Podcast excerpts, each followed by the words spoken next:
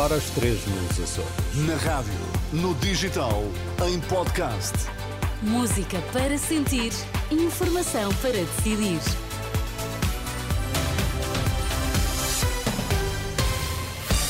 Notícias na Renascença destaques a esta hora. Passagem de testemunho de Costa a Pedro Nuno Santos esta noite no Congresso do PS. Líder parlamentar do Partido Socialista diz que Marcelo Rebelo de Sousa derrubou a maioria absoluta.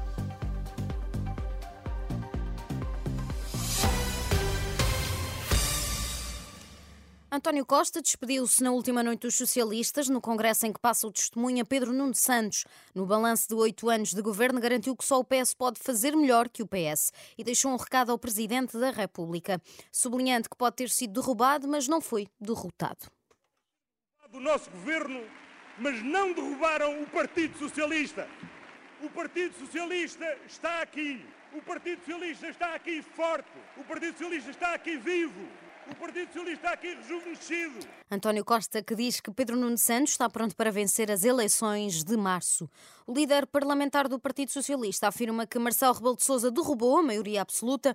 Durante o programa São Bento à Sexta da Renascença, Eurico Brilhante Dias concorda com o discurso de António Costa. A dissolução do Presidente da República acabou com uma solução política estável e operacional.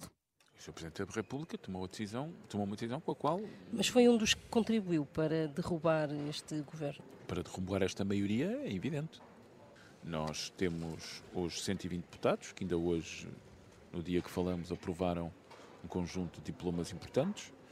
E, e essa maioria é uma maioria que continua operacional e operativa Declarações de Eurico Brilhante Dias, líder parlamentar do PS, no programa São Bento à Sexta da Renascença, que pode ouvir na íntegra em rr.pt. Em Coimbra, o Centro Hospitalar Universitário acaba de criar uma resposta diferenciada para doentes enviados pelos centros de saúde.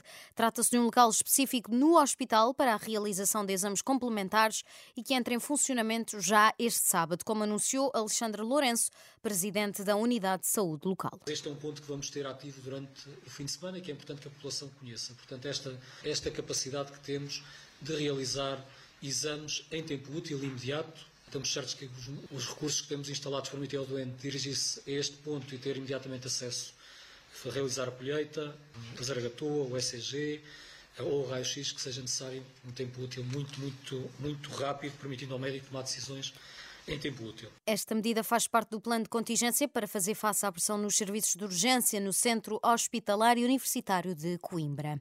O governo abriu 924 vagas para médicos de família, mas só há 143 candidatos ao concurso lançado em dezembro.